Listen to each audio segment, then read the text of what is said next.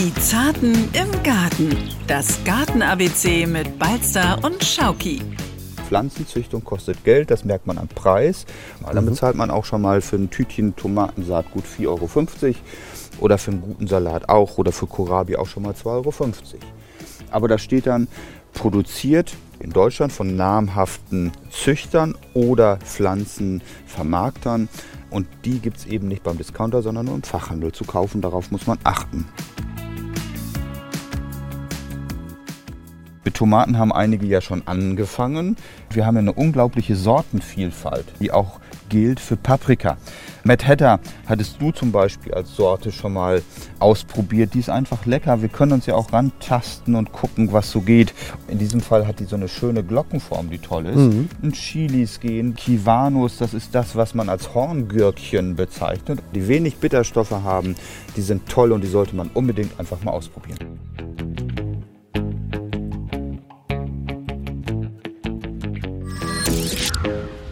Die Vögel zwitschern und wir zwitschern mit. Wir, in dem Fall die Zarten im Garten.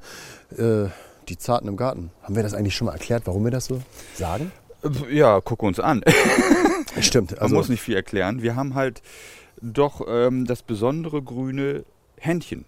Also nicht nur die grünen Finger oder die grünen Daumen, sondern wir sind insgesamt mehr so die zarten Gärtner und kümmern uns um alles, was kreucht und fleucht und vor allen Dingen wächst und gedeiht. und außerdem wollen wir auch so ein bisschen äh, widersprechen, dass nur die Harten in den Garten kommen. Bei uns Genau. kommen auch die Zarten in den Garten. Und uns oder wir, treue Zuhörer, treue Zartis, werden wissen, um wen es sich da handelt. Das ist zum einen der Gartenexperte der Landwirtschaftskammer Schleswig-Holstein, Thomas Balster.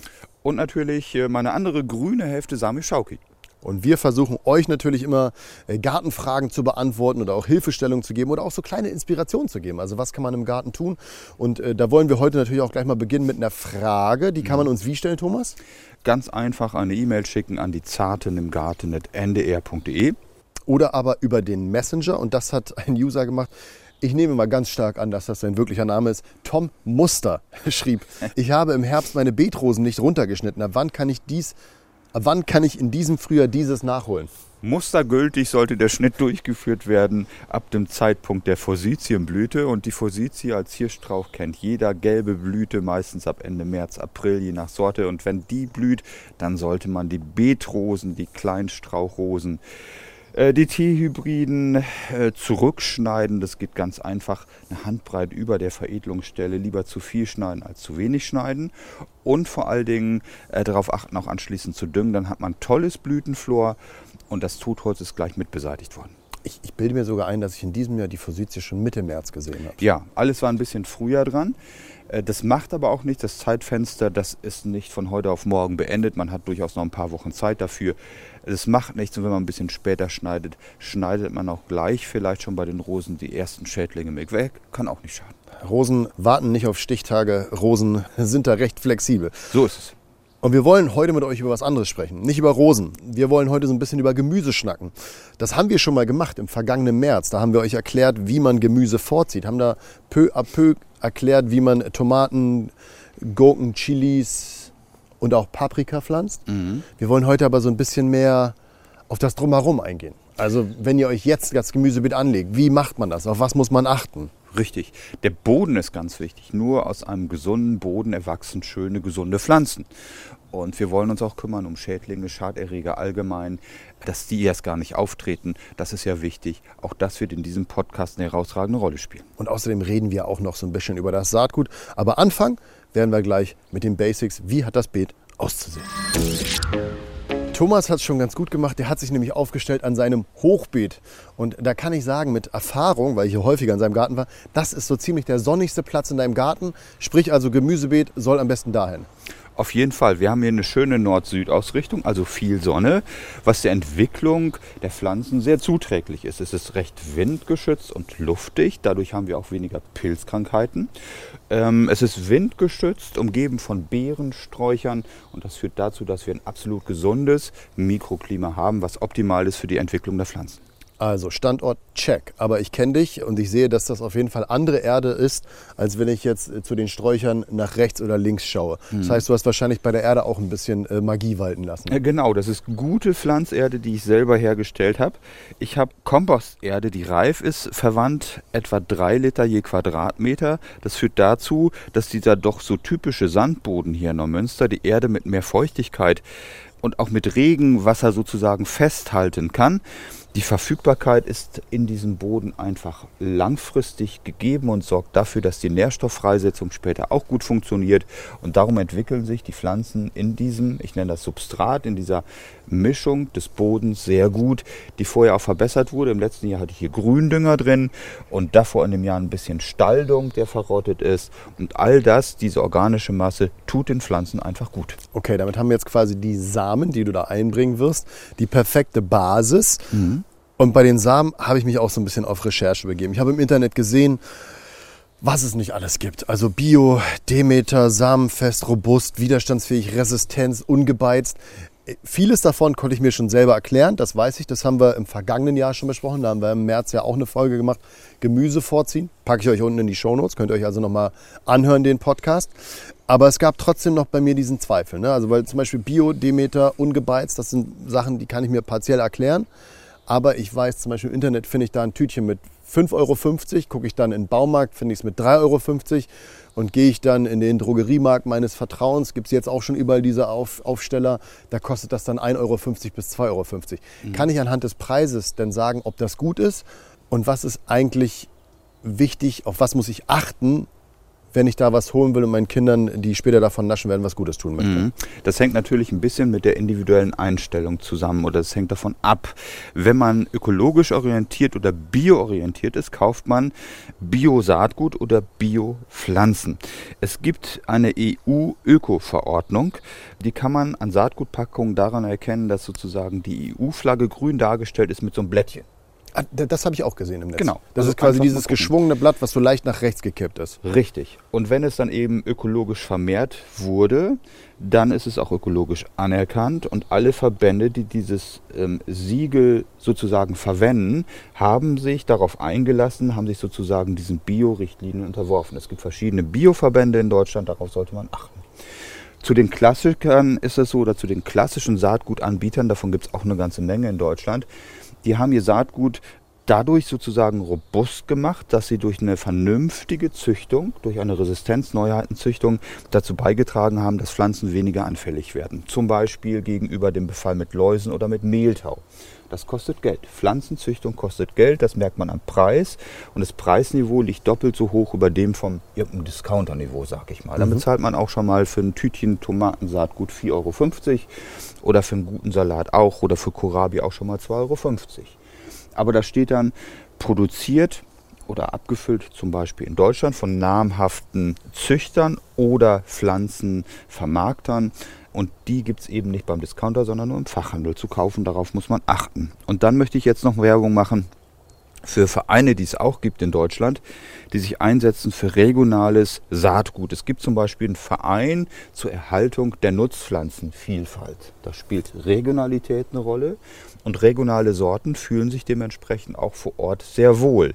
Da kann man auch drüber Saatgut beziehen. Das ist Samen oder sortenfest. Pflanzen also, die mit stabilem Sortenbild selbst weitervermehrt werden können. Und die Nachkommen aus den Samen zeigen die gleichen Eigenschaften wie die Mutterpflanze. Das heißt, man kann jedes Jahr selber vermehren. Das sind ähm, selbst fruchtbare Samen, also selber fruchtbare Samen, die jedes Jahr auch geerntet werden können. Das Stichwort auf den Tütchen wäre dafür Samenfest. Das habe ich selbst aus dem vergangenen Jahr behalten. Genau, und ähm, wenn man so vorgeht, dann kann man seiner Neigung entsprechend das optimale Saatgut auf die Individualität zugeschnitten erhalten. Und was man damit jetzt pflanzen kann, darüber reden wir im nächsten Abschnitt. An Thomas Gemüsebeet äh, kann ich euch sagen, was da jetzt schon steht, liebe Zartis. Ich sehe Kopfsalat, Kohlrabi und Schnittlauch. Die drei wachsen schon, aber ich weiß, es geht noch viel, viel mehr, was wir jetzt Ende März, Anfang April schon pflanzen können. Und zwar Radieschen, Kohl, Erbsen, Spinat, Mangold, Rettich, Rhabarber, Kartoffeln, Knoblauch, Steckzwiebeln und Topinambur. Boah, mehr geht nicht. Wenn wir das haben, dann haben wir schon die Klassiker, die Gemüsesorten auch für Anfänger im Beet vereint und die wachsen wirklich bei jedem, ich bin mir sicher. Und weißt du, woher ich diese ganzen Sorten habe und woher ich weiß, dass das quasi fast idiotensicher wächst?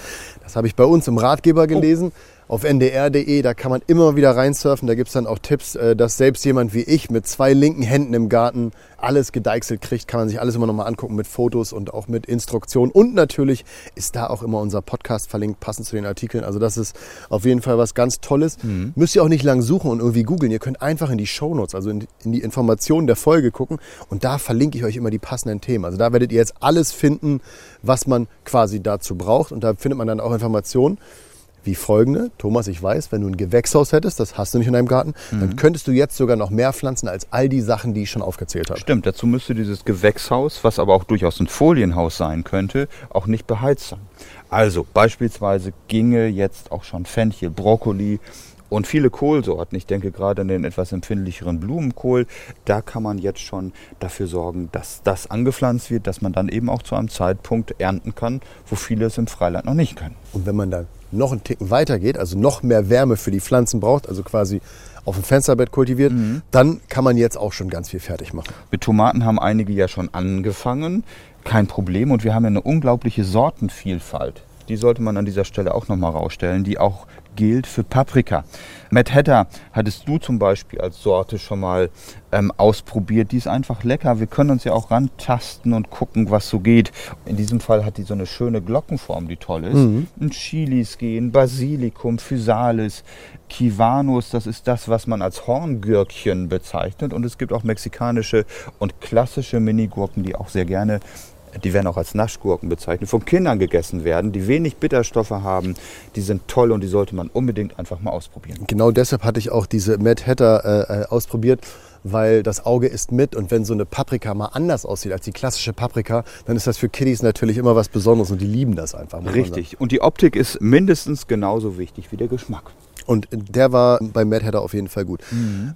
Man kann jetzt aber auch schon äh, Kartoffeln pflanzen. Mhm. Und das geht sogar auf dem Balkon. Das müsstest du mir mal kurz erklären. Ich glaube, das haben wir auch schon mal angerissen. Mhm. Aber für die, ich sag mal, Neuzartis kannst du es noch mal kurz erläutern. Also kleine Fläche, Kartoffeln, wie? Mhm. Ja, diese sogenannte Eimerkultur ist da ganz passend. Schwarzen Eimer kaufen, 10 Liter Fassungsvermögen reicht schon aus für drei Kartoffeln. Und ein Loch reinbohren, dass die Drainagemöglichkeit, Wasserabzugsmöglichkeit geschaffen wird. Etwa 10 Zentimeter naja, die müssen es nicht ganz sein, Tonscherben rein, Blähton, dass wir also diese Drainageschicht drin haben. Dann wird das Ganze mit einem Viertel Liter Pflanzerde aufgefüllt. Dann kommen die Kartoffelchen da rein und werden mit Erde bedeckt. Und wenn die dann ausgetrieben sind, also wenn das zarte Grün sich gebildet hat, 10 cm hoch ist, wird immer weiter, man nennt das angehäufelt, mit Erde aufgefüllt. Und so haben wir dann den Eimer nach einer gewissen Zeit voll und können die zarte neuen Knollen nach etwa 100 Tagen ernten. Du hast gerade noch was gesagt, wo mir was eingefallen ist. Ähm, Stichwort Erde. Ich habe im vergangenen Jahr nicht meine ganze Aufzuchterde verbraucht. Mhm. Kann ich die jetzt überhaupt noch nutzen oder ist das schon äh, ja, für die Tonne? Kein Problem. Wenn man den Beutel wieder luftdicht verschlossen hat, dunkel und kühl, dann sollte da nichts passiert sein, wenn sich kein Schimmel gebildet hat. Den erkennst du daran, dass sich auf der ersten Bodenschicht sozusagen in der Tüte ein weißer Pilzrasen gebildet hat, dann würde ich sie entsorgen. Ansonsten kann man auch seine Erde, die man selber gestellt hat, dämpfen. Wir hatten auch schon mal drüber gesprochen, also sterilisieren, von Schaderregern befreien, indem man sie mit kochendem Wasser abgießt. Da hattest du, glaube ich, in der Folge, die wir im vergangenen März aufgenommen, Gemüse vorziehen, was ihr jetzt beachten müsst, äh, hattest du das alles erklärt. Verlinke ich euch in den Shownotes, also jo. da könnt ihr nochmal reinhören, da kriegt ihr dann die wichtigsten Informationen, weil wir jetzt einiges natürlich auch ein bisschen kürzer machen, aber man kann auch in so einem Podcast nicht alles immer von der, von der Pike auf erklären. Manchmal müssen wir auch einfach schon einsteigen. Aber das Gute ist ja, ihr könnt ja immer die alten Folgen nochmal anhören und euch ganz wichtige Inspirationen da rausholen. Das könnt ihr entweder da, wo ihr es jetzt macht oder auch in der ARD Audiothek machen. Die alten Folgen sind alle noch da, keine Sorge. Und alt ist eine Sache, aber ich habe ja auch immer so ein Plädoyer für öfter mal was Neues. Mhm. Und da weiß ich, dass zum Beispiel ähm, du immer ganz großen Fokus darauf legst, auf Kräuter. Mhm. Dass man da auch mal so ein bisschen was probieren kann, Kräuter oder auch anderes Gemüse. Welche Kräuter können wir jetzt schon raushauen? Und dann gibt es noch mal einen Gemüsetipp dazu. Ich bin ja auch ein Fan von Wildkräutern. Die wachsen ja wild im Garten. Brennnesseln zum Beispiel, in der Tat, die jungen Blätter sind genießbar. Oder Giersch, so verhasst im Garten. Gundermann, Knoblauchrauke und Löwenzahn sind echt lecker. Und mein Tipp, für meinen Garten auch immer wieder so ein Highlight oder in meinem Garten, wenn es vor sich hin wächst, da müssen wir gleich nochmal zum Ernten hingehen, Bärlauch. Bärlauch ist total lecker, kann man jetzt auch schon vorgetrieben, äh, vorangezogen im Fachhandel kaufen. Schmeckt wunderbar und diese leichte Knoblauch-Gewürzgeschichte, die jetzt so rüberkommt, die den Geschmack ausmacht, ist sehr gesund und die möchte ich doch jedem ans Herz legen. Alles andere kennt man ja auch schon. Kerbel beispielsweise und Kresse, das geht ja auch immer. Und darum wollte ich jetzt mal so ein bisschen den Bärlauch in Fokus rücken. Bärlauch und auch Kress und so alles immer schön essen, wenn es jung ist, ne? wenn es noch schön zart ist. So ist es. Und das gilt zum Beispiel auch für die Blüten des Gänseblümchens und des Duftpfeilchens. Immer nur dann essen, wenn es richtig schön zart ist. Ansonsten spuckt man sowieso aus, das wird kein Mensch genießen können. Aber dieses zarte Grün im zeitigen Frühling ist das Schönste, was es gibt. Also und dann gibt es noch einen kleinen Tipp, nämlich wie man sich die Toskana in den eigenen Garten zaubert. Beim Studien der verschiedenen Samentüten habe ich eine gesehen und ich habe dich nach der gefragt und du hast gleich gesagt, ja, klar können wir drüber schnacken. Und zwar hatte ich da eine Lauchzwiebel gesehen, die ich allein schon von der Optik total cool fand. Rossa Lunga Differenz äh, aus der Toskana. Also ein Hauch Toskana im Garten kriegen wir auch im äh, nasskalten Schleswig-Holstein hin. Vor allen Dingen, wenn die Sommer schön sonnig werden. Aber das Aroma des Südens ist wirklich in diesen Sorten vereint. Sie sind meistens etwas länglicher, zumindest die Sorte, die du gerade beschrieben hast. Und der Geschmack ist süßlicher als das vieler anderer Sorten. Darum sollte man das ausprobieren, weil es für eine ganz besondere Geschmacksnote sorgt. So, wir gehen jetzt mal gleich vom Bärlauch naschen und danach sprechen wir über das Pflanzen der Pflanzen. Ich habe beim Hörfunk mal gelernt, das gilt dann wahrscheinlich auch für Podcasts, nicht mit vollem Mund sprechen. Ich kann euch aber sagen, das Bärlauch, der Bärlauch? Der Bärlauch. Der Bärlauch war richtig, richtig lecker. Also das ist auf jeden Fall äh, eine Sache, die man sich gern zu Gemüte führen kann. Das Schöne ist, es schmeckt wie Knoblauch, aber man riecht danach nicht so. Also äh, ja. definitiv ein Vorteil. Wir wollten ja darüber schnacken, wie man die Pflanzen pflanzt. Und da stellt sich mir als erstes die Frage, warum machen wir das eigentlich jetzt? Weil die Bedingungen jetzt im Frühjahr optimal sind. Der Boden ist noch schön feucht. Das ist wichtig. Die Sonne steht höher, die Temperatur kommt dazu. Und wir haben durch die Verbesserung des Bodens mit Humus, den wir im letzten Jahr in Folge von Reifekompost zubereitet haben, die optimalen Wachstumsbedingungen. Und darum fällt jetzt der Startschuss im Frühjahr. Dann habe ich im Ratgeber gelesen, je größer der Samen, desto tiefer das Pflanzen. Man muss allerdings dazu sagen, dass es Ausnahmen gibt. Das sind die sogenannten Lichtkeimer. Ähm, Mörchen Basilikum gehört zum Beispiel dazu. Basilikum wird ja ohnehin auf der Fensterbank nur leicht angedrückt. Die werden nicht mit Erde großartig abgedrückt, äh, abgesetzt, abgedeckt und darum benötigen die zum Keimen auch keine Abdeckung. Dann weiß ich noch, wir müssen bei den selbst gezogenen Sachen noch auf was achten, nämlich die dürfen erst raus, wenn die Temperaturen wirklich äh, nicht mehr unter Null gehen. Ne? So ist es. Die wärmeempfindlichen Kulturen, die ja dann nach der dementsprechenden Aussaat erst im Mai soweit sind, kommen nach den Eisheiligen, nach Mitte Mai erst ins Freiland. Und dann kann da nichts mehr passieren, beziehungsweise kann der Frost keinen Strich mehr durch die Rechnung machen. So, und wir hören hier schon diverse Vögel das sind in dem Fall äh, unsere Teamplayer, weil die uns helfen, unser äh, Gepflanztes zu verteidigen, oder? Amseln und Co. sorgen dafür, dass auch Schneckeneier ähm, rausgepickt werden aus dem Boden. Und ähm, darum sollten wir auch den Tierchen Unterschlupfmöglichkeiten im Garten bieten. Und wenn wir die haben, einen gut bepflanzten Garten vorfinden, dann tragen die Vögel dazu bei, dass wir weniger Probleme haben, nicht nur mit Schneckeneiern. Ähm, Schneckeneier, wie schützt man sich denn sonst noch dagegen? Also ich weiß, äh, du sammelst die gern ab und äh, dann gewinnen sie einen Freiflug in Nachbarsgarten. genau, aber ansonsten sollte man sie einfach in diesem Fall nicht ins Hochbeet gelangen lassen.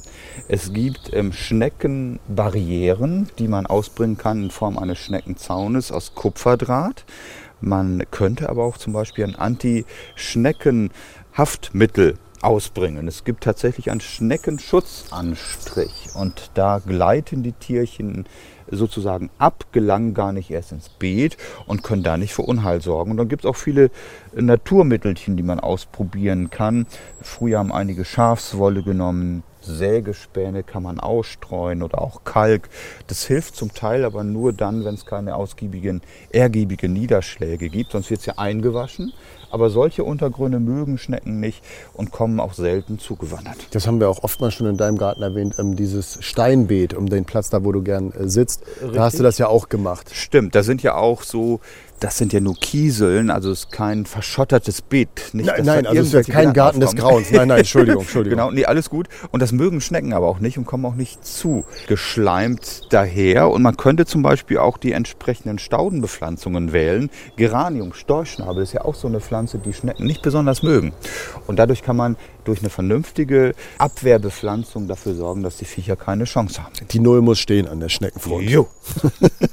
Äh, alternativ gibt es noch ähm, vielleicht den einen oder anderen alten Trick, den man nutzen kann, um die Schnecken äh, von den Pflanzen wegzulocken oder vielleicht damit man sie leichter sammeln kann. Also weil ja. die sind ja nicht immer äh, so, dass sie sich abends äh, zusammensetzen und man die irgendwie dann einzeln pflücken kann. Genau. Ja, man könnte zum Beispiel Bretter auslegen. Da sind die tagsüber dann ganz gerne.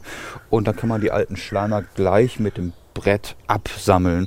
Das ist auch nicht schlecht bei bestimmten Käfern, die sich tagsüber gerne da äh, verstecken. Rüsselkäfer gehören zum Beispiel zu Dickmaurrüssler. Auch die kann man da entsorgen, indem man sie in Form dieser Brettfallen absammelt. Ah, praktisch. Mhm. So, und ich glaube, damit haben wir jetzt wirklich alles Wichtige schon besprochen. Also wie du mal sagst, mehr geht nicht. Wenn ja. ihr darüber hinaus noch mehr wissen wollt oder auch noch Fragen habt, dann gibt es natürlich diverse Sachen. Also wenn ihr noch mehr wissen wollt, schaut einfach in den Ratgeber. Ich packe euch in die Shownotes, also unten in die Informationen der Folge, alles Wichtige mit rein. Wenn ihr aber sagt, da sind trotzdem noch Fragen offen, dann wendet ihr euch an uns, liebe Zartis. Zum einen über die E-Mail-Adresse. Die Zarten im Garten at ndr.de. Oder aber ihr schreibt uns die Frage, über den Messenger der NDR SH-App. Dann werden eure Fragen beantwortet und demnächst, das können wir auch schon mal sagen, wollen wir eine Folge machen, wo wir wirklich nur alle gesammelten Fragen beantworten. Thomas, da mhm. blüht ja noch einiges, aber äh, das machst du ja gerne, weil die Zartis sollen ja von deinem Wissen profitieren. Ja, und ich denke, es kommen auch ganz viele Fragen dazu, weil die Probleme ja jetzt erst langsam auftreten. Und äh, von daher freuen wir uns auf ganz viele Probleme, die wir hoffentlich ganz bestimmt lösen können. Genau. Ihr die Probleme, wir die Lösung und damit machen wir die Folge jetzt dicht. Was sagt man im Frühling? Ab im Garten mit euch. Habt's gut und genießt eine wundervolle Frühlingszeit. Und denkt dran, ihr macht keine Gartenarbeit, ihr gärtnert. Die Zarten im Garten. Das Garten-ABC mit Balzer und Schauki. Ein Podcast von NDR Schleswig-Holstein.